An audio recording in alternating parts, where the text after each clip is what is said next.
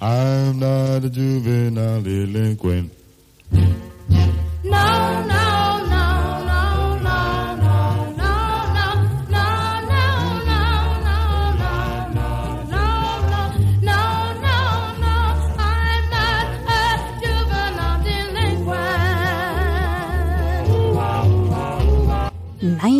Bin kein krimineller Jugendlicher. I'm not a juvenile delinquent, singt der 14-jährige Frankie Lyman 1956 mit seiner Boygroup namens The Teenagers.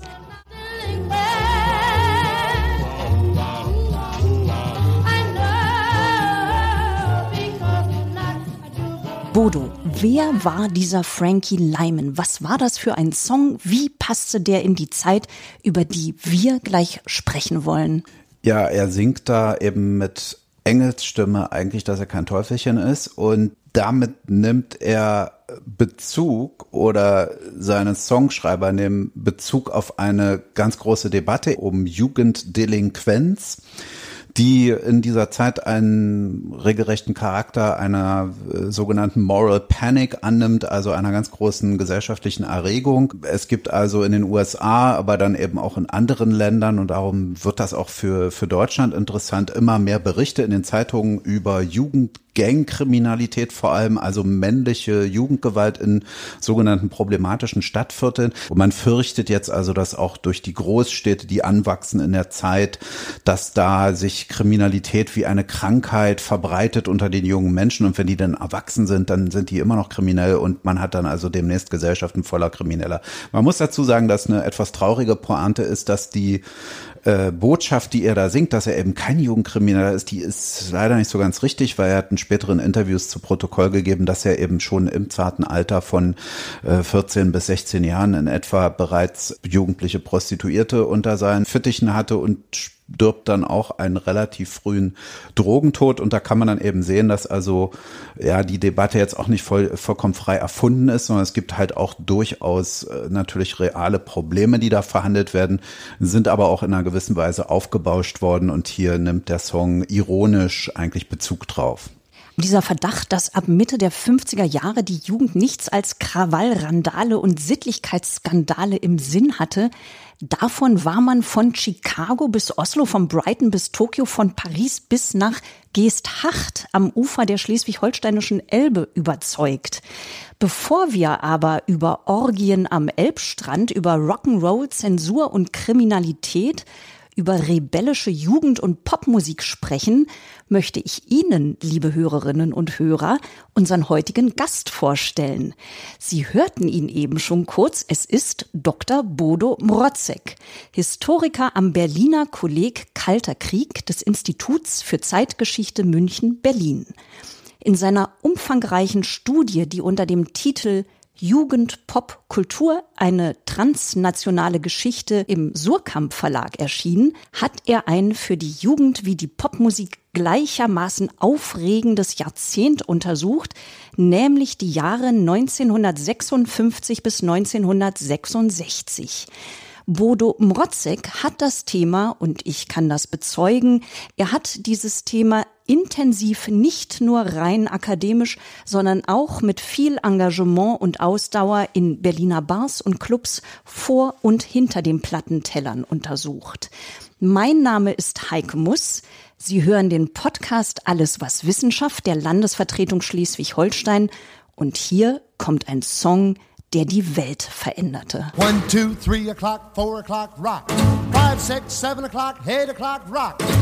10, 11 o'clock, 12 o'clock, rock, we're gonna rock around the clock tonight. Put your glad rags on,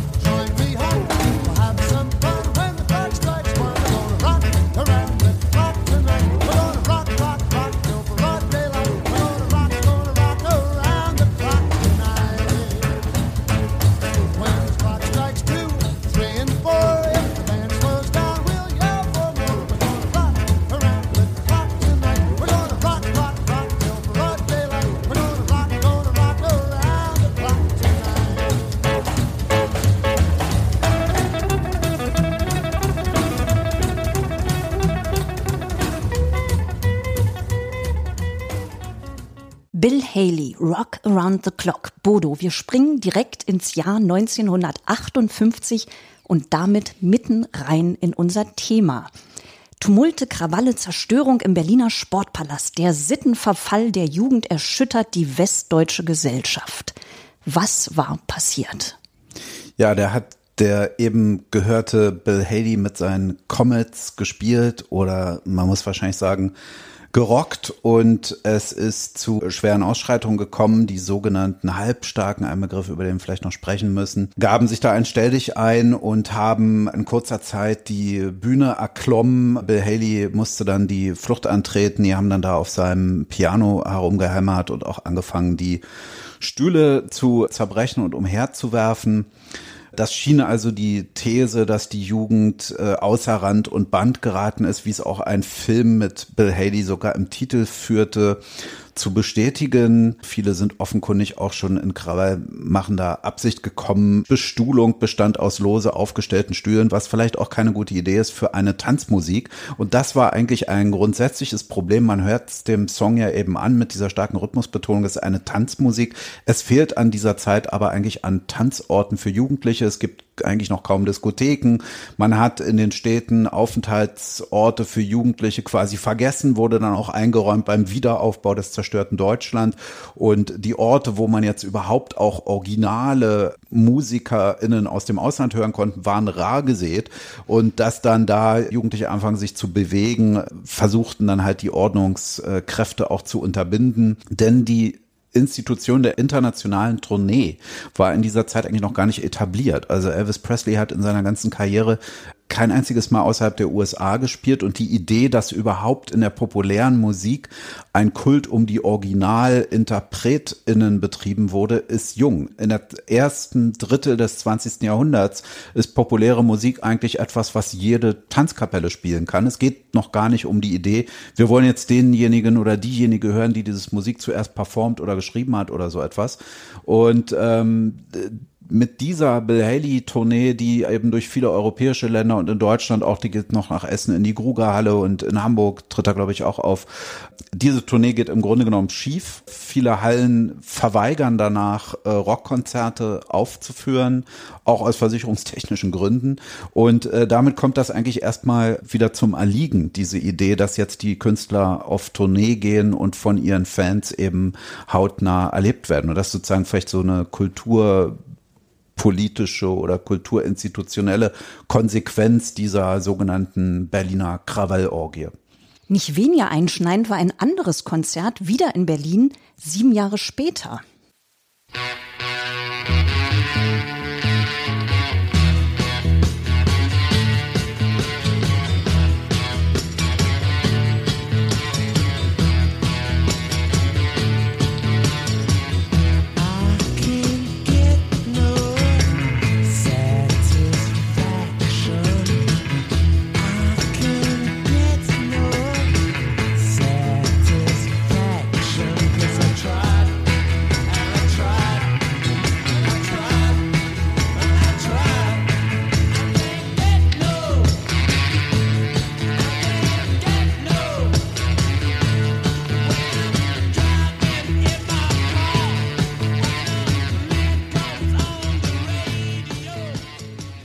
Ja, die Rolling Stones. Sie galten als härteste Band der Welt und lieferten das härteste Konzert, das Deutschland je gesehen hatte, schrieb einst der Spiegel.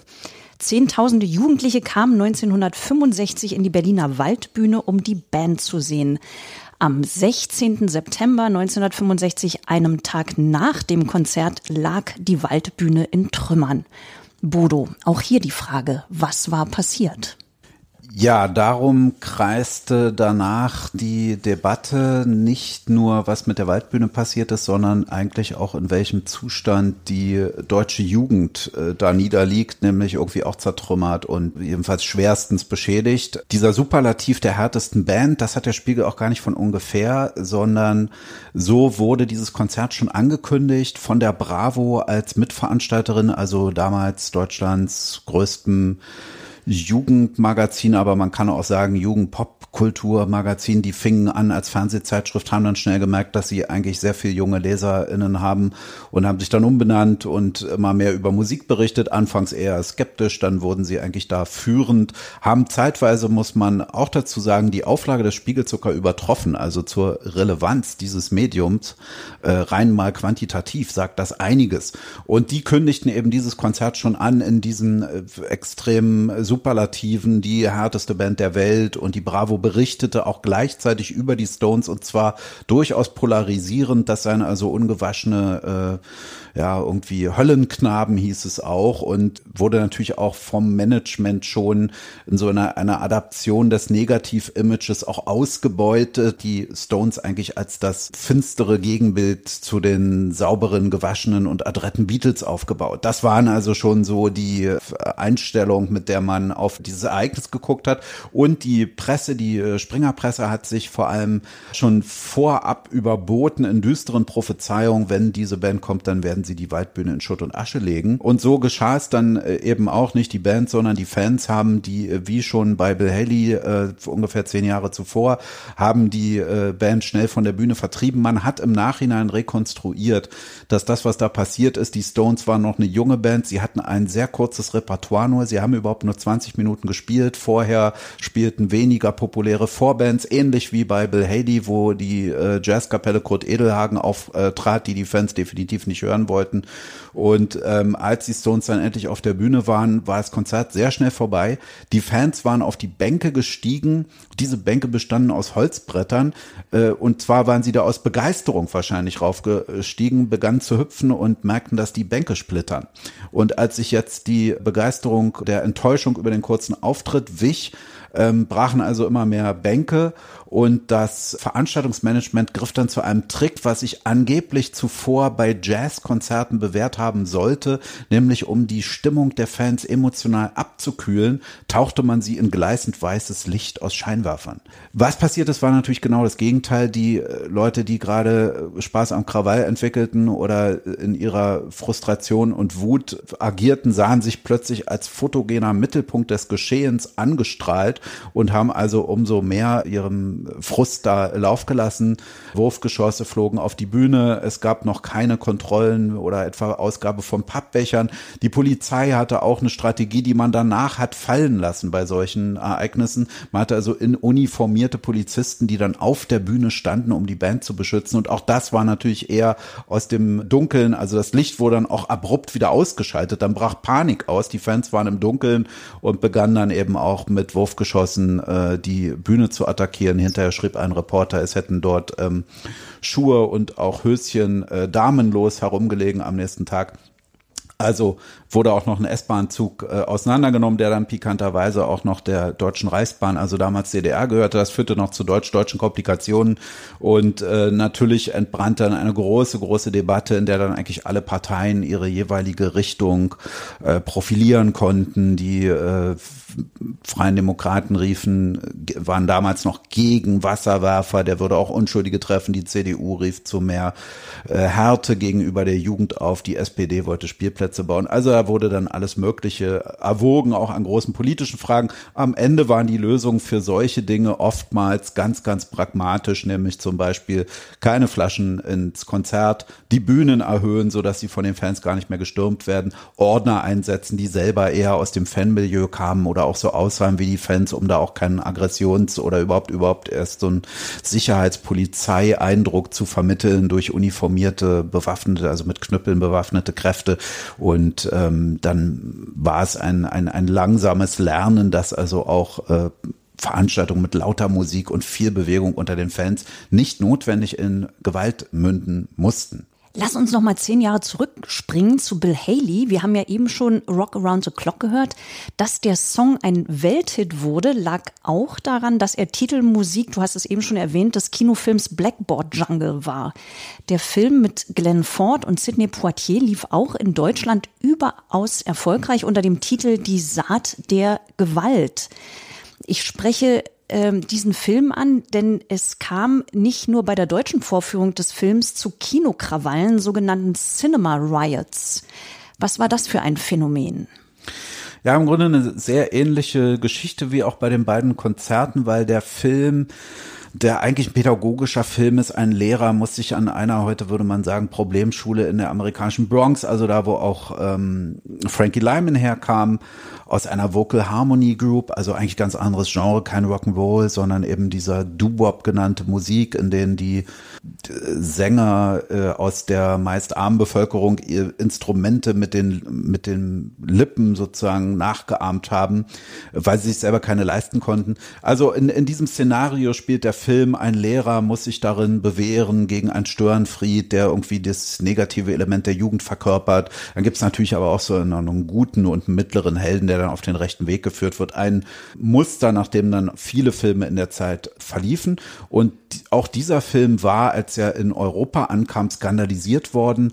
Die amerikanische Botschafterin hatte gegen die Uraufführung auf dem Filmfestival von Venedig protestiert, da der Film ein negatives Bild von Amerika vermitteln würde, das nicht der Realität entspricht.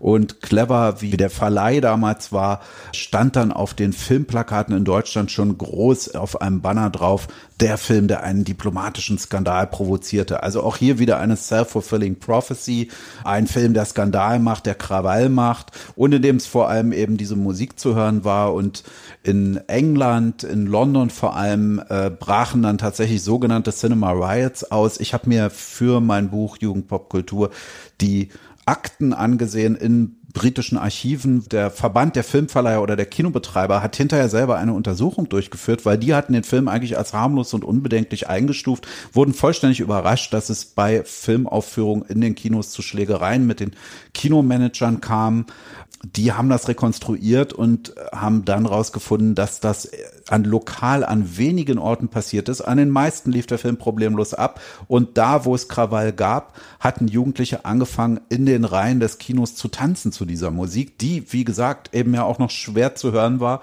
weil es an Orten fehlte.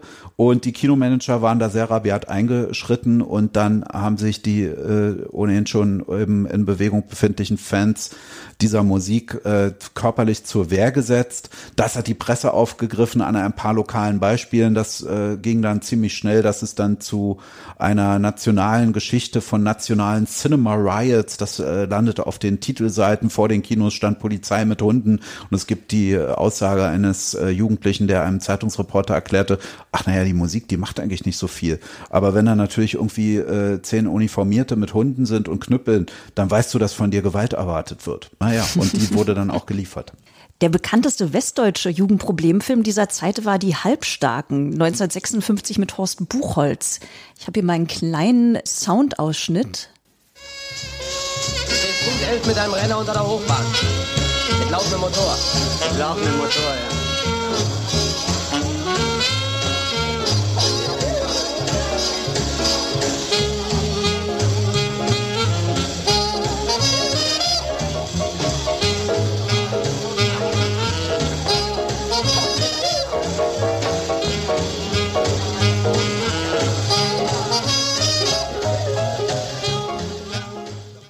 Horst Buchholz verkörpert perfekt den Typus des Halbstarken. Im Film spielt er Freddy, den Anführer einer Jugendclique, die Rock'n'Roll tanzen, sich in den Straßen rumtreiben, gemeinsam abhängen und hier und da kleinere Diebstähle verüben, bis ein Einbruch in eine Villa ganz tragisch aus dem Ruder läuft.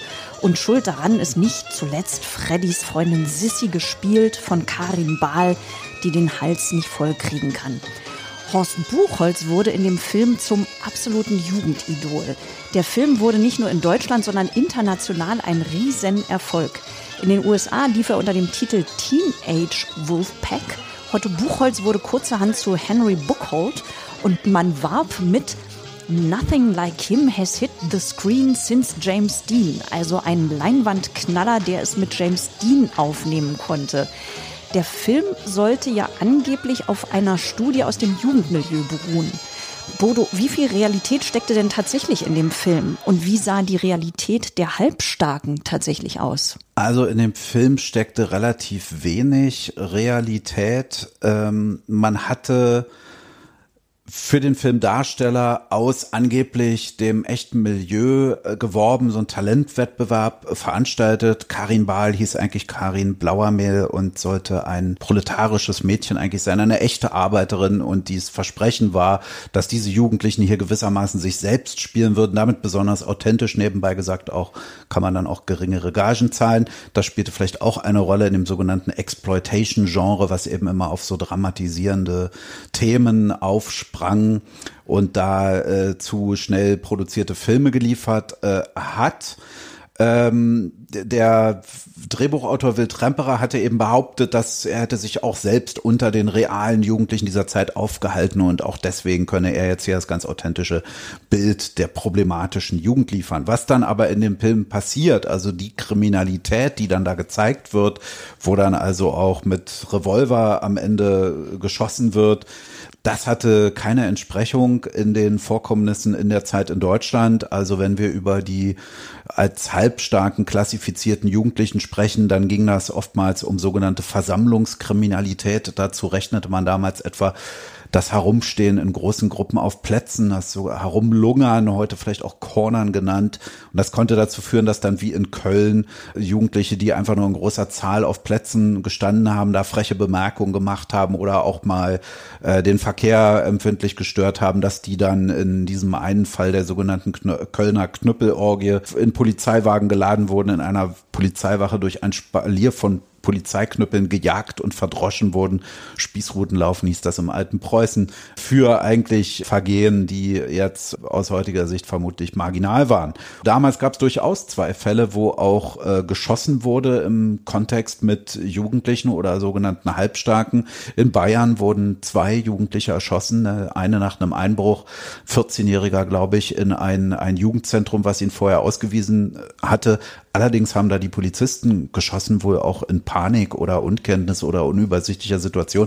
Diese Fälle sind eigentlich nie richtig an die Öffentlichkeit gelangt und wurden nicht überregional verhandelt. Stattdessen verhandelte man eben diese fiktionalen Dramen und Stoffe. Und das ist insofern von Bedeutung, weil die Klischees, die die Filme da aufgewärmt haben, es dann wiederum aber in die Polizeiakten geschafft haben, die ich ausgewertet habe für dieses Buch. Da findet man also den Typus des Halbstarken dann plötzlich wieder, der eigentlich ja ein fiktionales Klischee ist, eine Erfindung, wenn man so will, eine literarische Erfindung in einer auch längeren Tradition. Und ähm, ja, dann wurden natürlich auch sogenannte Nachahmungstaten, also irgendwo soll ein Jugendlicher bei beobachtet worden sein im Proto äh, Polizeiprotokoll, wie er versucht hat, mit einem Messer einen Reifen eines Autos aufzustechen, so wie das James Dean in einem Film getan hat. Es gelang ihm gar nicht, aber ähm, also dieses ständige Hin und Her zwischen Fakten und Fiktionen und diese Ereignisse schufen dann wieder Filme, die darauf reagiert haben. Das ist schon bemerkenswert, weil man eigentlich gar nicht so richtig zwischen der weichen Sphäre der Kultur und der harten Realität trennen kann. Das greift alles sehr eng ineinander. Jetzt haben wir über Westdeutschland gesprochen. Aber diese, diese Faszination für diesen Typen des Halbstarken gab es ja auch woanders. Ja, die gab's international, muss man sagen. Also wir haben den Begriff des Juvenile Delinquents schon angesprochen. Es gab im Amerikanischen auch noch den des Greasers, der also Grease irgendwie Schmiere in den Haaren trägt. Das war auch ein racialisiertes Klischee, was auch ein bisschen auf äh, Puerto Ricaner, Mexikaner und äh, Leute aus der Mittelamerika stammend abzielte. In England gab's die sogenannten Teddy Boys, die so eine Spezialvariante waren. Die trugen Anzüge, eigentlich sehr feine Anzüge, allerdings in einer Version für die Geldbeutel von äh, jungen Industriearbeitern, äh, die sich an der Mode King Edwards von der Jahrhundertwende orientierten. Edward nannte man mit Kosenamen Ted und diese Jungs wurden als Teddyboys verspottet. In Frankreich gab es die Blouson Noir, also die schwarzen Lederjacken und in Deutschland die Halbstarken. Dieser Begriff ist auch viel älter, der stammt eigentlich auch schon von der Zeit aus dem Ersten Weltkrieg und vorher, da wurde er so, auch, da gab es auch schon mal eine große Jugend. Äh, wo man also sagt, die Väter sind alle im Krieg und jetzt lümmeln die jugendlichen äh, Männer hier irgendwie herum und äh, machen sich irgendwie auf unangenehme Weise breit. Und das ist aber auch schon älter, selbst der Terminus Jugendlicher, den wir ja heute ganz wertneutral für eine Altersgruppe verwenden. Das war eigentlich auch ein negativer Sozialtyp des späten 19. Jahrhunderts, als die äh, jungen Männer vom Lande kamen, in die Städte gehen, gingen und dann mit Taschengeld ausgestattet, weil sie arbeiteten, jetzt eine eigene Vergnügungskultur beanspruchten. Und da war das eigentlich auch schon eine, äh, löst das eine große Angst vor Vermassung falscher Kultur, die eben auch zu Kriminalität führt, Detektivromane, ähm, später dann eben auch Gangsterfilme, Cowboyfilme. Und in der DDR, äh, da äh, gab es dieses Klischee ebenfalls, da hat man es aber auch stark amerikanisiert in der DDR-Presse, da war von sogenannten Texas Boys die Rede und die sich amerikanisch kleiden, Gummisohlen, Hawaii-Hemden, auch genau diese Musik hören. Und ähm, die, denen wurde eben zum Beispiel nach dem Arbeiterinnenaufstand vom 17. Juni 1953 äh, schrieb dann äh, das neue Deutschland, brachte so ein Foto so eines Jugendlichen äh, im Cowboy, angeblichen Cowboy-T-Shirt und schrieb dann dazu, äh, da, so sieht die faschistische Brut von Adenauer, Ollenhauer, also von Westpolitikern aus. Das ist die hässliche Fratze der sogenannten Texas Boys. Die steckten also eigentlich hinter diesem Aufstand, in dem Arbeiter sich gegen die Akkordziele die da gesetzt wurden, äh, gewährt hatten. Also auch hochgradig politisiert dass sich ab Mitte der 50er Jahre in Styling, Klamotten, Musik, Tanzschritten, dieser Lässigkeit, dass sich dieser Stil rund um die Welt verbreitete, das wäre ja ohne das Kino nicht passiert.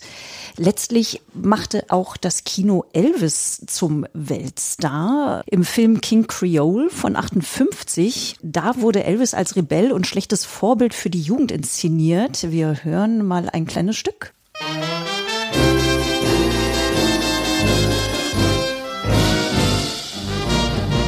If you're looking for trouble, you came to the right place. If you're looking for trouble, look right in my face. I was born standing up and talking back. My daddy was a green-eyed mountain jack because I'm evil. My middle name is Hillary. Yeah, yeah. Well, I'm evil. So don't you mess around. I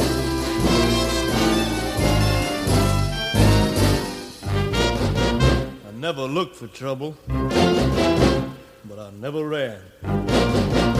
I don't take no orders, no kind of man. I'm only made out flesh, blood, and bone.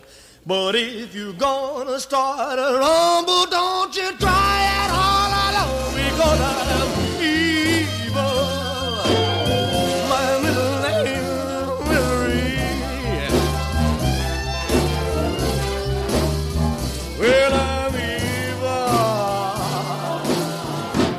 don't you mess around with me. I'm evil, evil, evil like you be. I'm evil, evil, evil like you be. So don't mess around, don't mess around, don't mess around with me. I'm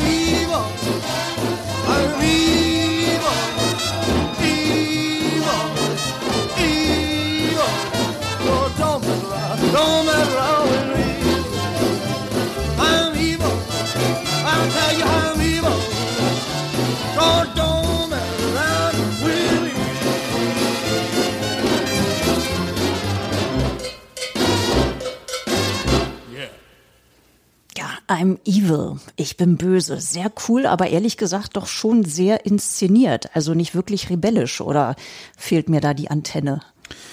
Naja, in dem Film schließt äh, Elvis in dieser Rolle schon an dieses Genre des Juvenile Delinquency äh, Movies an. Er trägt dort auch die ja, ansonsten auch inkriminierte Blue Jeans mit der schwarzen Lederjacke, die er sonst ja gar nicht so oft getragen hat, muss man sagen. Er hat ja sehr bunte Garderoben gehabt. Aber auch da gibt's dann eine Debatte darüber, dass bestimmte Kleidung eben eigentlich schon ein Ausschlusskriterium aus der Gesellschaft ist. In England wird wird ein Verbot äh, erlassen für Gummisohlenschuhe. Damit kann man in bestimmte Clubs nicht mehr rein.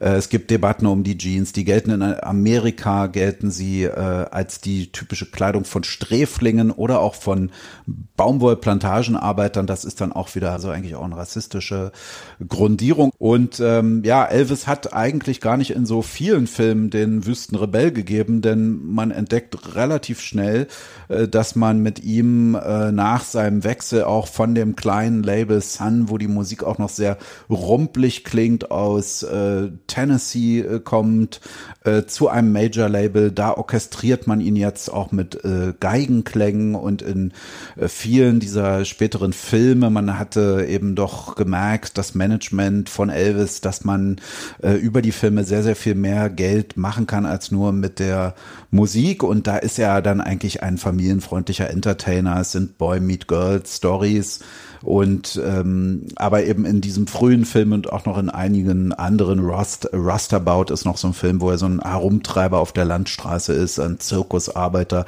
der sich eben auch zwischendurch mal schlägt zu genau diesen Klängen.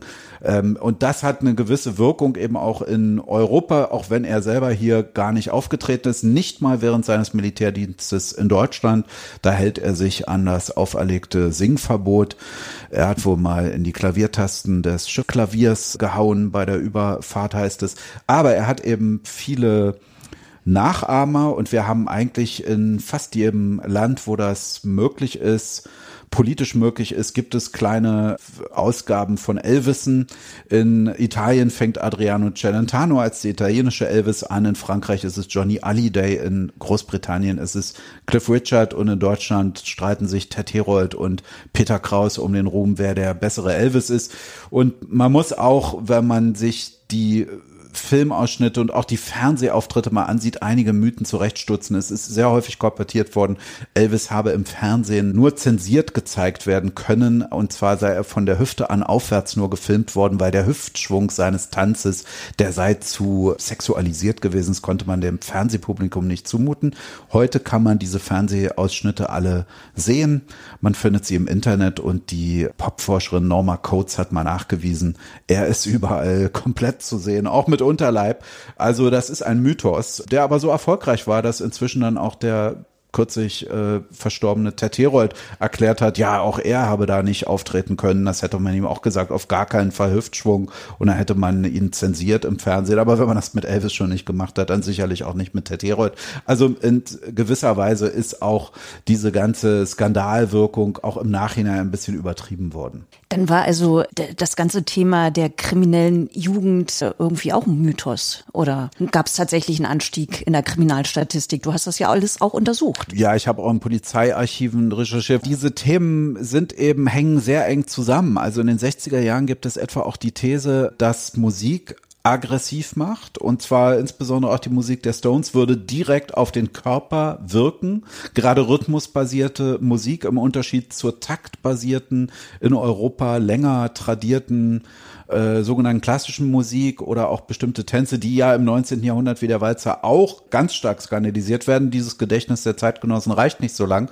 Und da verbreitet etwa die Musikpädagogin Gothe von Irma die These, weil man bei Versuchen an Goldfischen entdeckt habe, das Max-Planck-Institut hat einen Versuch gemacht, dass die Musik den Herzschlag der Goldfische beschleunigt, war die These vom plötzlichen Musiktod in der Welt. Also die Musik kann nicht nur aggressiv machen, die jungen HörerInnen könnten beim Konzert Konzert auch tot umfallen, weil ihre Herzen zu schnell schlagen. Solche Dinge geistern durch die Wissenschaft und da sind eben Musik und Kriminalität eng verbunden und das Schlagwort ist ja hier interessanterweise eben auch nicht Kriminalität, sondern Delinquenz.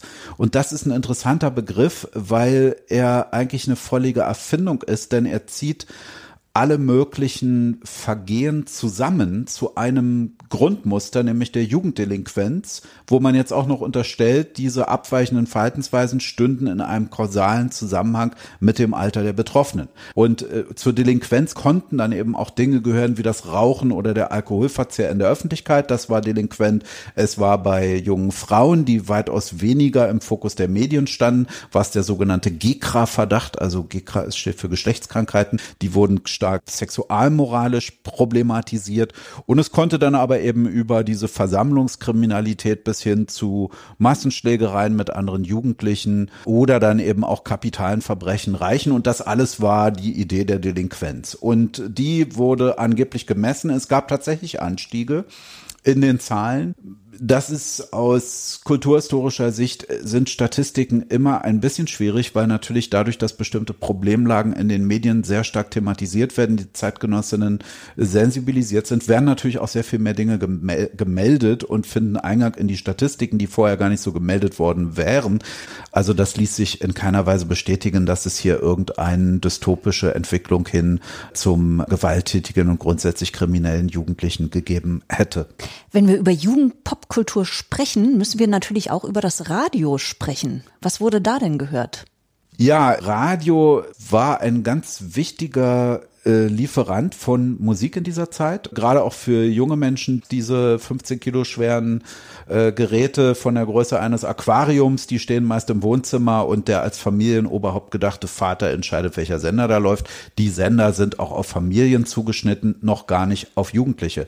Das ändert sich aber in dem Moment, wo das Fernsehen sich verbreitet, denn da äh, ist von der ersten Krise des Radios die Rede. Dem Radio bleibt die Hörerschaft weg. Wer aber am Radio sitzen bleibt, äh, das sind die Jugendlichen und zwar deswegen, weil mit der Erfindung des Transistors, also eines kleinen elektronischen Bauteils, nun sehr viel kleinere Radios sehr häufig in Deutschland in der Zeit gebaut werden von Firmen wie Nordmende oder Telefunken und anderen.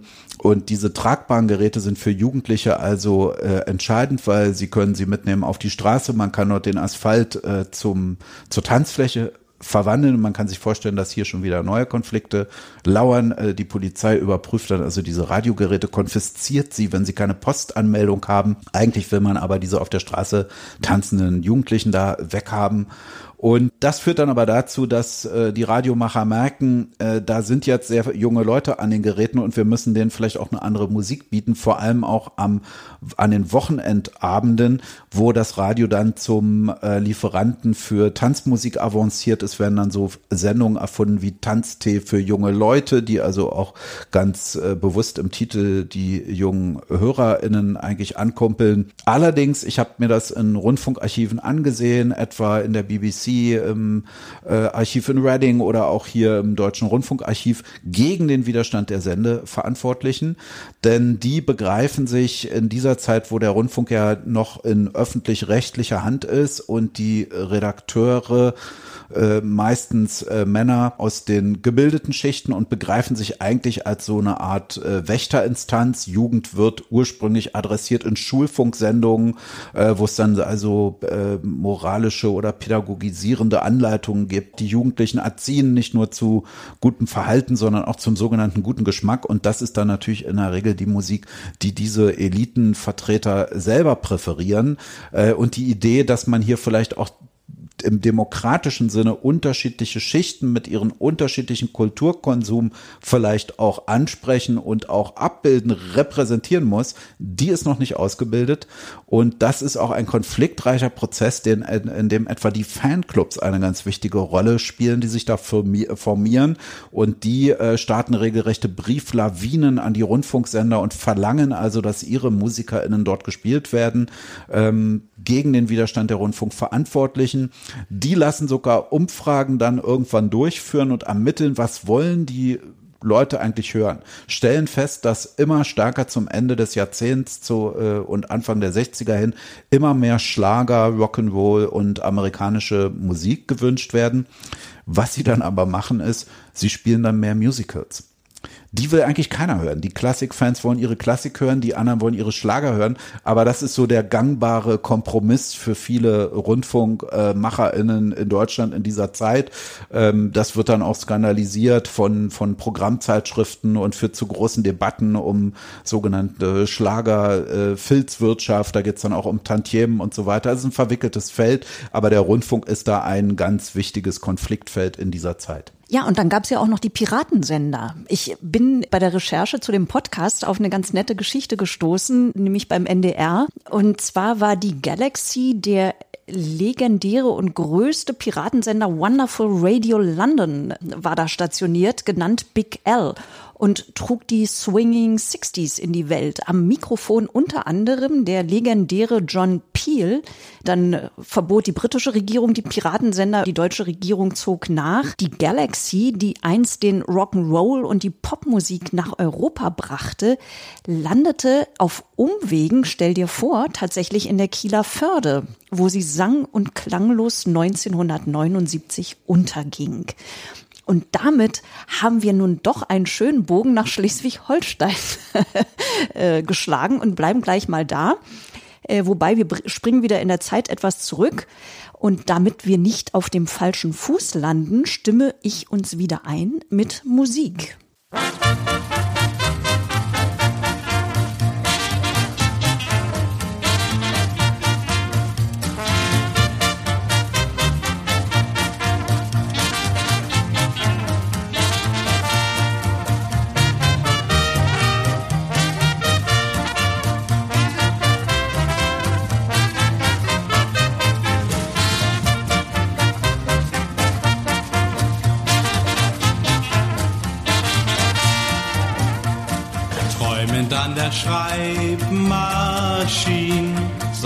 kleine Josephine.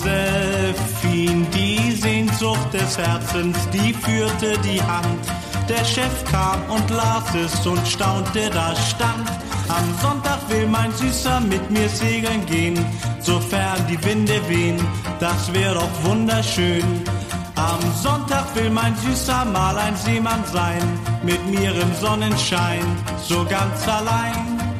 Und dann beim Abendbrot mach ich das Abendbrot auf unserem Segelboot für meinen Süßen und für mich. Am Sonntag will mein Süßer mit mir segeln gehen, sofern die Winde wehen, das wär doch schön.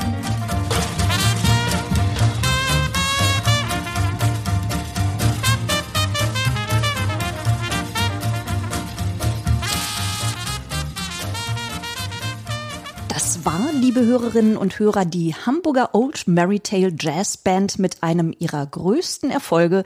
Am Sonntag will mein Süßer mit mir segeln gehen. Dixieland, Bodo, wie passt das zu Orgien am Elbstrand? Ganz gut. Das ist überraschend vielleicht Dixieland heute ja so eine Frühschoppen-Musik für ältere Leute, logisch. Ähm, die Zeit bleibt ja nicht stehen. Trad Jazz sagte man damals auch, also Traditional Jazz. Und man hat herausgefunden, schon damals in Umfragen, dass Musik eigentlich sehr schichtspezifisch gehört worden ist. Und Jazz hatte verschiedene Ausprägungen, also der Cool Jazz oder Bebop war, galt eher als die intellektuelle Musik, weil die nicht leicht zugänglich war, nicht gut zu tanzen. Trad Jazz, New Orleans Jazz war eher was für die Mittelschichten, für die Breiten. Und so gründen sich Anfang der 60er Jahre diverse Bands. Es gibt in England die sogenannte Skiffle-Bewegung. Da werden so Instrumente selbst gebaut. Der Seifenkistenbass ist vielleicht bekannt oder das Waschbrett spielt da eine Rolle. Und es ist auch eine der ersten Retrowellen. Also es, man bezieht sich rück auf die Zeit von New Orleans, in der diese Musik äh, groß gemacht wurde, also schon Jahrzehnte zuvor und äh, veranstaltet Partys. Es gibt in äh, Hamburg äh, haufenweise Bunker, alte äh, Luftschutzbunker, die von Jazzbands belegt sind, in denen die aber nicht nur ihre Musikproben, sondern auch kleine Partys veranstalten. Das wird schon skandalisiert. Äh, Beamte des der Jugendschutzbehörden patrouillieren da durch und beschreiben unglaubliche Zustände von den Beinen befreite Sofas, auf denen man mehr liegend als sitzend herumlümmelt und äh, Fischernetze an der Decke und nur Kerzenstummel in einem Zwielicht, was für Jugendliche einfach nicht gesund sein kann. Und äh, es gibt dann eben äh, eine besondere Spezialität und auch mit einer Referenz an äh, New Orleans und an die Flüsse Mississippi und Missouri, auf deren Raddampfern damals schon Bands spielten. Es werden sogenannte Riverboat Shuffles auch unter diesem englisch-amerikanischen Begriff durchgeführt in Hamburg, aber oftmals eben auch nach Schleswig-Holstein, zum Beispiel eben nach Geesthacht. Und da kommt es also bei diesen Konzerten, die erregen frühzeitig die Aufmerksamkeit der Presse da es da sehr lose Sitten sind, die Schiffe haben die Besonderheit, dass sie äh, am Abend losfahren und dann sehr lange unterwegs sind, erst in der Nacht oder sogar in den frühen Morgenstunden wieder zurückkehren. Und da ist das Jugendamt schon alarmiert, dürfen denn Jugendliche über die Ausgangssperre hinaus unbegleitet Minderjährige vielleicht ohne ihre Eltern überhaupt so lange unterwegs sein. Und die Schiffe nutzen das natürlich aus, weil äh, man umso besser Party machen kann, wenn keiner gehen kann, weil wie soll man von Bord kommen? Und äh, teilweise haben die dann also auch äh, Ausflugslokale zum Ziel, wo dann äh, Bands spielen, die spielen auch schon auf den Schiffen. Das gibt's auch in verschiedenen Städten, gibt's auch in Berlin, auf dem Wannsee, auf der Spree. Aber da am Elbstrand, wie es heißt, kommt's dann eben eben zu unbeschreiblichen Orgien. Die Medien berichten, dass da Mädchen tanzen, die weniger ein, als ein Bikini anhätten, äh, dass sich äh, junge Leute knutschend unter dem Flügel gewälzt hätten und so weiter die jungen Leute reagieren nicht so erfreut auf diese neuerliche Skandalisierung ihrer Musik und ihrer äh, Veranstaltungen.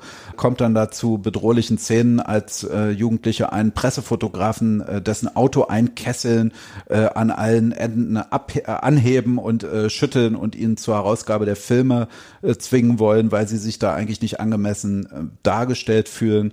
Aber die ganze Sache steckt solche Kreise in der Lokalpresse dort dort, ähm, wird dann aber auch in Hamburg berichtet, dass dann schließlich sogar ein Landrat eigenmächtig ein Verbot der Jazzmusik erlässt.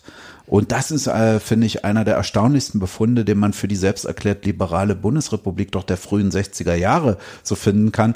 In der DDR ist das bekannt, dass ab 1958 Musik zwar nicht verboten war, aber bestimmten Einfuhrregelungen unterlag. Die musste dann zu 60 Prozent aus der DDR oder den sogenannten sozialistischen Bruderländern kommen und man konfiszierte Schallplatten an der, äh, an der Zollgrenze und so weiter. Aber dass jetzt hier in der liberalen Bundesrepublik ein Landrat Jazz Jazzmusik verbietet, äh, mit einem Bezug auf ein preußisches Polizeigesetz der 30er Jahre, obwohl der Staat Preußen ja gar nicht mehr bestand.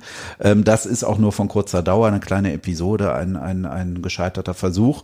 Aber das zeigt, wie stark aufgeladen also selbst solche Klänge waren, die uns heute vielleicht einfach nur altmodisch äh, vorkommen und im Grunde damals ja auch schon altmodisch waren, denn die, diese Songs, die waren ja äh, eben, wie das eben gehörte, am Sonntag will mein Süßer mit mir segeln gehen, das war ja Vorkriegsmusik und und ähm, viele andere Oben the Saints, sogenannte Traditionals oder Spiritals, die da gespielt wurden, die gingen also auch lange zurück. Da konnte man noch nicht mal jetzt sagen, äh, wie beim Rock'n'Roll oder bei der Beatmusik, das sind völlig neue Klänge, die sind für uns so ungewohnt, das kann nicht gut sein. Das äh, verweist eigentlich schon auch noch eher auf eine Verwurzelung bestimmter Vertreter der älteren Generation, auch in den restriktiven Swing-Verboten oder zumindest der Swing-Unterdrückung, ähm, die ja in Hamburg auch eine längere Tradition hatte in den Nationalsozialismus hinein. Wir haben eben schon über die Piratensender gesprochen. Allein der Name klingt so romantisch nach coolen Typen, die auf hoher See ihr Freiheitsding machen. Aber das war ja vor allem ein kommerzielles Ding. Steuerfrei verdientes Geld mit zum Teil beträchtlichen Werbeeinnahmen. Wie aus einer rebellischen Seitenströmung in kurzer Zeit lukrativer Hauptstrom, also Mainstream wird, das zeigt ganz gut die Geschichte des Twist.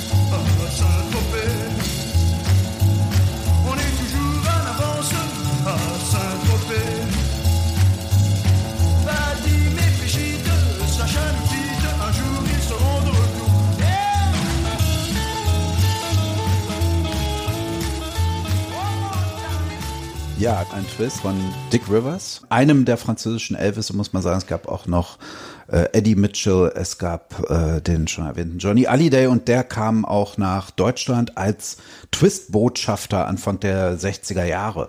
Und der Twist war einer der ganz großen Dance-Crazes. Also eine große Begeisterung, auch wieder skandalisiert. Warum? Was war anders am Twist als an anderen Tänzen, die ja auch schon skandalisiert waren, aber der Twist hatte jetzt nun eine gewisse Neuerung und zwar äh, fassten sich die TanzpartnerInnen dabei nicht mehr an. Er war berührungslos Und das war nicht der einzige Skandal, sondern Männer und Frauen machten dort die gleichen Tanzfiguren. Also man ging so in den Knien herunter, wackelte stark mit den Hüften. Nichts anderes, als was Elvis schon im Fernsehen machen durfte, entgegen der Legende schon Jahre zuvor. Jetzt taten es alle auf Tanzflächen. Das wurde natürlich sofort skandalisiert als eine sexuelle äh, Unterleibsakrobatik, wie die Leitartikler schäumten in dieser Zeit. Aber der Twist, muss man sagen, war auch nur einer von sehr vielen Modetänzen in der Zeit. Es gab noch den Fly und den Tickle, den Swim, den Mashed Potato und dann sogar den Gravy. Aber er war mit Abstand der erfolgreichste Tanz dieser großen äh, Zeit der, der tausend Tänze, wie es ein Song von, mit, äh, von Wilson Pickett mal ähm, formuliert hat, The Land of the Thousand Dances. Und er hatte körpergeschichtliche und geschlechtergeschichtliche Konsequenzen. Denn mit dem Erlernen komplizierterer Tänze, die man damals üblicherweise in der Tanzschule erlernte, ging ja auch die Vermittlung bestimmter Konventionen zwischen Männern und Frauen vor allem einher. Also wie geleitet der Herr die Dame an den Tisch, rückt ihr den Stuhl zurecht, damit sie sich wieder hinsetzen kann und so weiter. Wie hätte ihr die Tür auf, hilft ihr in den Mantel? Äh, das schwache Geschlecht. Der Mann war in der Regel der Lead beim Tanzen, also der führte und die Dame war Follower. Es gab dann auch Rituale wie eben die Damenwahl, die da mal kurzzeitig diese Geschlechterverhältnisse umdrehen konnte, weil die Damen sich eigenmächtig ihre Tanzpartner ausgesucht haben. Und all diese Konventionen, die waren mit dem Twist eigentlich obsolet. Er war nicht der erste berührungsfreie Tanz. Der Charleston äh, war schon berührungsfrei und auch ältere Tänze, aber in den 50er, 60er Jahren war so ziemlich alles im Bereich Social Dance eben geführte Tänze mit klar festgelegten Geschlechterrollen. Und die stellte der Twist nun gründlich auf den Kopf, weil man musste, um ihn zu erlernen, nun gar keine Tanzschule mehr besuchen. Es konnten nun auch Männer mit Männern, Frauen mit Frauen tanzen, ganze Gruppen tanzen oder auch Dancing with Myself, äh, wie es später mal im Song hieß, war nun möglich. Und ähm, das führte eben dann doch wieder zu sehr ablehnenden Reaktionen auf Seiten natürlich der Tanzschulen, der Tanzlehrerverbände, der Presse, der katholischen Kirche. Also viele, viele Lobbygruppen machten sich wieder sehr, sehr große Sorgen. Aber man muss sagen, also diese Twist Panics fielen schon sehr viel milder aus als die Rock'n'Roll Panics und man könnte so weit gehen zu sagen, dass der Twist eben ähm, ja musikalisch äh, in der Musikgeschichte als eine unbedeutende kommerzielle Eintagsfliege äh, gilt aber im Grunde genommen das Tanzen so äh, verändert hat, dass äh, im Grunde auch heute auf Hochzeiten, Familienfeiern oder wo auch immer Musik aufgelegt wird, könnte man behaupten, dass wir alle eigentlich dort immer noch twisten, auch wenn wir jetzt nicht mehr in die Knie runtergehen, aber wir tanzen eben genau individuell oder in Gruppen oder mit Männern oder mit Frauen ohne Berührung, ohne groß was zu erlernen. Das hat sich total durchgesetzt und konventionalisiert und ich glaube, dass der eben in seiner körpergeschichtlichen Wirkung und auch in seiner geschlechtergeschichtlichen Wirkung für eine Art ähm, Emanzipation oder Gleichstellung, wenn man so auf der Tanzfläche überhaupt nicht zu unterschätzen ist. Und das passierte am Anfang tatsächlich noch innerhalb der Jugend, dann aber ganz schnell erreichte das auch andere Generationen und das war, glaube ich, auch das Neue. Also das wurde dann sehr schnell auch von der Erwachsenengesellschaft übernommen. Äh, es ging sogar so weit, dass dann aus dem Weißen Haus Gerüchte kolportiert wurden. Ähm, Mr. President himself habe da im blauen äh, Raum des Weißen Hauses äh, sei bei Twistverrenkungen gesehen worden, was dann sofort die Pressestelle dementierte mit Verweis auf das bekannte Rückenleiden von John F. Kennedy. Bodo, deine Studie zeigt ja die Entwicklung, wie sich innerhalb von zehn Jahren zwischen 1956 und 1966 die Jugendkultur aus der Skandalecke zur anerkannten Teilkultur unserer Gesellschaft entwickelt. Ein wichtiger Meilenstein auf dieser Zeitachse ist der 25. September 1965. An dem Tag ging live im Fernsehen der Beatclub von Radio Bremen auf Sendung. Wilhelm Wieben, der spätere Tagesschausprecher, machte damals folgende Ansage. Beatfreunde, nun ist es endlich soweit. In wenigen Sekunden beginnt die erste Show im deutschen Fernsehen, die nur für euch gemacht ist. Sie aber, meine Damen und Herren, die diese Beatmusik vielleicht nicht mögen, bitten wir um Ihr Verständnis. Es ist eine Live-Sendung mit jungen Leuten für junge Leute. Und nun geht's los. Mit den Yankees. Halbstark, oh Baby, Baby,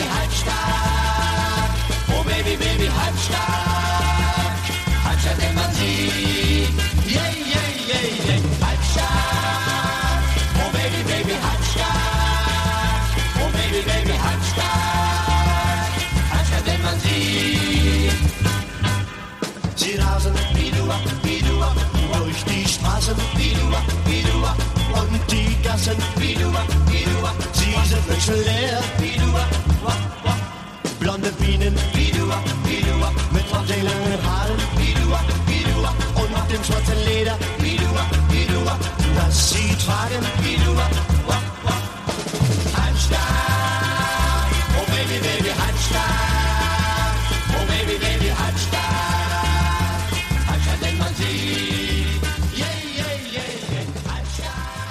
halbstark. Nennt man sie. Aber Bodo, wir sind jetzt 1965. Der Film Die Halbstarken kam 1956 raus.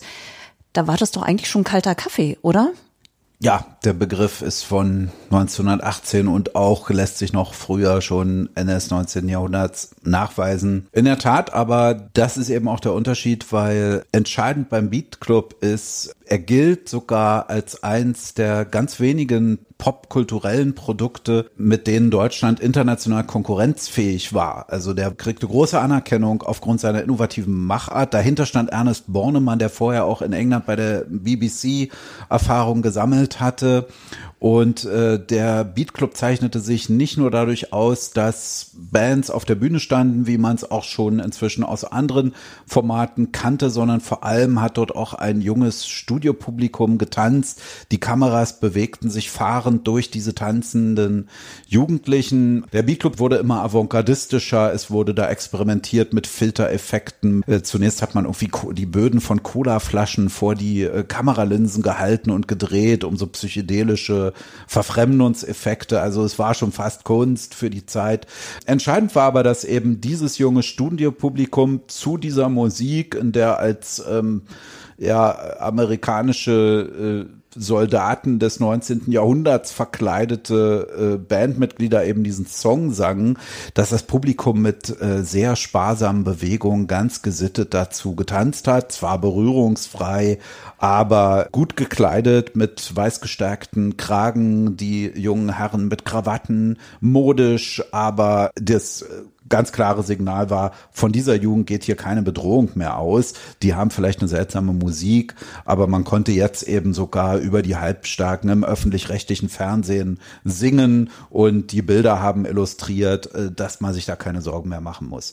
Äh, gleichwohl hat auch der Beat Club immer wieder mal ähm, angeeckt, aber der Beat Club ist hier eben ein ganz entscheidendes Medium gewesen, äh, auch für internationale Musik, die dann in Deutschland gezeigt wurde. Sie überwiegenden Bands, die da auftraten, auftraten, waren jetzt nicht wie die Deutschen, äh, wie, wie die Yankees, äh, Deutsche, die auf Deutsch sangen, sondern es waren sehr, sehr, sehr viele internationale Acts aus Großbritannien, aus den USA und aus anderen Ländern. Wir haben jetzt eigentlich ziemlich wenig über Frauen gesprochen und das nicht, weil wir vergessen hätten zu gendern. So richtig im Fokus standen die weiblichen Fans, als mit den Beatles die sogenannte Beatlemania ausbrach. Das war aber auch echt ein Wahnsinn. Liebe Hörerinnen und Hörer, bitte jetzt nicht erschrecken. Wir hören mal kurz den Originalsound weiblicher Beatles-Fans.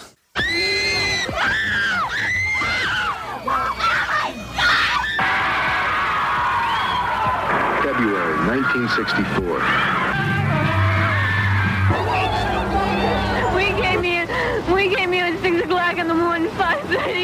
Ja, Frauen und Hysterie. Wie wurde das diagnostiziert? Ich glaube, da traten plötzlich auch Psychologen auf den Plan. Ganz genau. Also dieses ähm, exzessive Kreischen in der Öffentlichkeit war nicht präzedenzlos, muss man sagen. Schon die weiblichen Frank Sinatra-Fans in den 40er Jahren haben ähnliche Szenen hingelegt. Auch bei Elvis-Konzerten fielen weibliche Fans schon in Ohnmacht und junge Frauen waren natürlich zu etwas mehr als 50 Prozent auch damals schon beteiligt an all diesen Konzerten, nicht so sehr auf den Bühnen, muss man sagen. Wenn man sich also mit diesen gesellschaftlichen Debatten beschäftigt, dann tauchen sie da in der Tat eher auf als potenzielle Opfer, die einerseits moralisch unsauberen äh, Männern unterlegen könnten, andererseits aber auch durch Weitergabe etwa von Geschlechtskrankheiten oder überhaupt losen Sitten die Männer dann wiederum beeinträchtigen könnten. Also auch junge Frauen wurden durchaus als negative Sozialtypen stigmatisiert skandalisiert. Aber sie standen nicht so als Bedrohungsszenario im Vordergrund, weil es da sehr stark um Krimi Gewaltkriminalität immer ging. Und in den skandalisierten Jugendgangs liefen sie eher am Rande mit. Aber mit diesem auffälligen Kreischen auf den Beatles-Konzerten Mitte der 60er Jahre rücken sie in den Fokus der Öffentlichkeit. Und das spielt auch eine größere Rolle, weil die vorher skandalisierten Fans dieser Rock'n'Roll-Musik, das waren eben überwiegend Leute aus der Arbeiterschicht. Das waren ungelernte Arbeiter, Lehrlinge und so weiter und die Frauen dementsprechend. Bei den Beatles stellt sich aber schnell heraus, und das ist, hat auch mit bestimmten Marketingstrategien zu tun, mit einem sehr professionellen Management, was die Beatles in der, in der Person von Brian Epstein gefunden haben, äh, dass diese Musik auch sehr schnell für, als kompatibel für alle Schichten inszeniert wurde. Und auf einmal ging es also um sämtliche Schichten und damit um unsere Töchter. Das sind jetzt unsere Töchter. Und das war natürlich ein ganz problematischer Topos, wenn es äh, darum geht, die eigene Tochter zu schützen, im damaligen Bild auch von Männlichkeit. Und dass die jetzt in aller Öffentlichkeit eben sich, äh, wie man meinte, besinnungslos kreischen, das wurde ungeheuer skandalisiert. Da wurde gerätselt, was passiert da? Ist das eine hypnotisch gefährliche Wirkung dieser Musik? Werden die triebhaft enthemmt? Und es gab dann auch sehr beunruhigende Details, die da kolportiert wurden, etwa seien nach bestimmten Konzerten in Hallen, wo die Beatles aufgetreten haben, da waren äh, die Sitze alle nass von Urin. Und das ging so weit, dass man da, eine Psychologin äh, sprach das dann aus, erst eine Krankenschwester, was sowieso schon alle vermuteten, ähm, äh, durch äh, Leiden diese armen äh, pubertierenden Mädchen dort körperliche Zustände, die so weit sexualisiert sind, dass sie da zu äh, manifesten Orgasmen gelangen. Das wurde ernsthaft diskutiert. Sexualwissenschaftler äußerten sich, Psychologen äußerten sich, gaben aber ziemlich schnell Entwarnung, weil sie feststellten eben, äh, die Beatles finden eigentlich in der gesamten äh, jungen Generation in allen Schichten übergreifend Anklang und äh, Polizeiberichte ähm, haben dann auch intern festgehalten, das sei nun auch kein Wunder gewesen, weil die äh, zahlreich vorhandenen Ordner, die wiederum versucht haben, äh, die jungen Leute am Tanzen zu hindern oder überhaupt nur auf die Gänge zu treten, äh, die haben die Leute auch am vielleicht notwendigen Toilettengang gehindert während dieser Konzerte. Also auch diese Dinge lösten sich wieder auf. Es gab dann auch Berichte darüber, dass die jungen Mädchen oftmals, äh, wenn die Kameras sich auf sie richteten, in besonders fotogenes Kreischen ausbrachen. Äh, wenn ihnen aber die Handtasche entglitt, dann haben sie die ordentlich aufgehoben, verstaut und danach dann wieder weitergekreischt. Also, dass es ganz so äh, über sie gekommen ist, das rührt natürlich auch an die Frage, wie stellen wir eigentlich Emotionen her? Was sind Emotionen überhaupt? Und welche Funktion hatten sie für Mädchen in dieser Rolle und für junge Frauen damals, deren Rolle eben eigentlich festgeschrieben war, darauf möglichst attraktiv sich zu machen für den späteren Ehepartner, auf gar keinen Fall äh, Sexualität vor der Ehe. Sie mussten sich ja, wie man damals sagte, jungfräulich halten und waren eigentlich darauf getrimmt, Avancen von Männern abzuwenden. Es gibt aber auch die ähm, These, dass es dann eben eigentlich auch genau diese jungen Mädchen sind, die diese ähm, öffentliche Enthemmung auch durchaus genossen haben, damit überhaupt mal ins Licht der Öffentlichkeit zu geraten, dass es äh, genau diese jungen Frauen sind, die dann wenige Jahre später, als sie etwas älter sind, dann auch die Protagonistinnen der sogenannten sexuellen Revolution sind, die dann also auch andere äh, Rechte für Frauen durchsetzen, sei es das auf Ehescheidung, auf ein eigenes Bankkonto oder andere Dinge, die in dieser Zeit ähm, noch gar nicht verbreitet waren. 1966 endet deine Untersuchung zur Jugendpopkultur. War das denn tatsächlich das Ende einer Entwicklung? Also allgemein werden ja die 68er als Zeit des Umbruchs genannt. Warum schließt deine Untersuchung mit dem Jahr 66? Ja, also womit man als Historiker sehr vorsichtig sein muss, das sind immer End- und Abschlusspunkte. Mein Buch äh, Jugendpop greift ja auch weiter aus, also auch in den Hysteriediskurs des 19. Jahrhunderts, der hier im Falle der weiblichen Beatles-Fans aktualisiert wurde oder auch ins sogenannte Jazz Age, also schon die 20er Jahre, dass ich mir gedacht habe, ich möchte im Grunde genommen die 68er Zeit, mit, äh, in die man das ja vielleicht münden lassen könnte, die wollte ich rausnehmen, weil die ist ja geradezu überforscht und muss von mir nicht nochmal wiedergekaut werden. Zum anderen ist die Frage auch durchaus offen. Äh, ist dann 68 eine Konsequenz, führen gewissermaßen, führt eine direkte Linie vom äh, halbstarken Krawall auf der Straße in die Studentenunruhen hinein. Und da bin ich mir gar nicht so sicher. Wenn man sich mal genau ansieht, wo die 68er Revolte stattgefunden hat, dann sind das ja vor allem Universitätsstädte in eine, eine Bildungsschicht, die vor allem universitäre Bildung hat, äh, mit natürlich gewissen Auswirkungen auch in die Lehrlingsbewegung. Sowas gibt es dann auch. Äh, es gibt dann aber auch einen formalen Anlass, das Jahr 1966 ist eines, in dem tatsächlich ein Begriff neu auftaucht, denn vorab wurden ja viele dieser Phänomene, über die wir jetzt hier gesprochen haben, eben unter Delinquenz, unter abweichendem Verhalten, vielleicht sogar unter Kriminalität gefasst. Etwa zu diesen frühen Konzerten von Bill Haley und anderen, da haben die Zeitungen damals nicht etwa den Kulturkorrespondenten geschickt, sondern den Polizeireporter weil man Krawalle erwartete und als Musik oder Kultur im eigentlichen Sinne hat man das gar nicht verstanden. Mittlerweile aber hat sich ein Begriff etabliert, der auch nicht im Jahr 66 erstmalig auftaucht, sondern schon mal in den 40ern, äh, dann im Kontext mit Kunst, man denke an Andy Warhol und hier 66 taucht aber das äh, Three-Letter-Word, drei Buchstaben Pop erstmalig auf auf Magazintiteln in der Berichterstattung jetzt auch von erwachsenen Medien in den Nachrichtenmagazinen Newsweek, Time Magazine, berühmter Titel Swinging London. Auch im Spiegel wird zum ersten Mal im Jahr 66 äh, von Pop gesprochen, Popkultur. Die Idee, dass es überhaupt, äh, wir es hier mit Kultur zu tun haben, die ein legitimer Ausdruck von neuen Schichten ist, breiteren Schichten, jüngeren Menschen, die jetzt auch partizipieren in Amerika, auch von schwarzen Menschen. Das äh, verbreitet sich äh, wesentlich im Jahr 1966 und darum dachte ich, das ist vielleicht ein guter Moment, um aus dieser länger andauernden Bewegung auszusteigen, die natürlich auch neue Kapriolen schlägt. Man denke an die Hippies der 70er Jahre. Äh, Woodstock ist noch gar nicht geschehen, wo ich jetzt aufhöre. Man denke nochmal an die Skandalisierung von Punk Ende der 70er Jahre durch die 80er Jahre hinweg.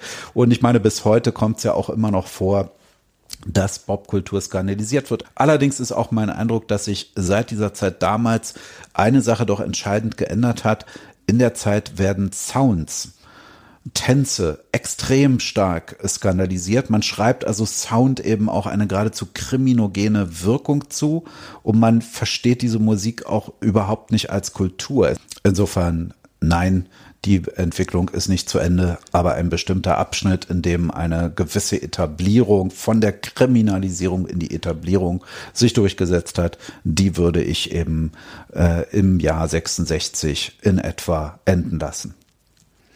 Dann sind wir damit jetzt am Schluss. Bodo, ganz herzlichen Dank für das spannende Gespräch. Bitteschön, vielen Dank für die Einladung. Liebe Hörerinnen und Hörer von Alles was Wissenschaft, Heute teilte der Historiker Dr. Bodum Rotzek sein Wissen mit uns. Wir sprachen über das wilde und bewegte Jahrzehnt 1956 bis 1966. Und weil, wie wir gehört haben, die Männer in diesem Jahrzehnt recht gut, laut und oft zu hören waren, spiele ich zum harmonischen Ausklang ein Stück aus dem US-amerikanischen Musikspielfilm von 1956, The Girl Can't Help It.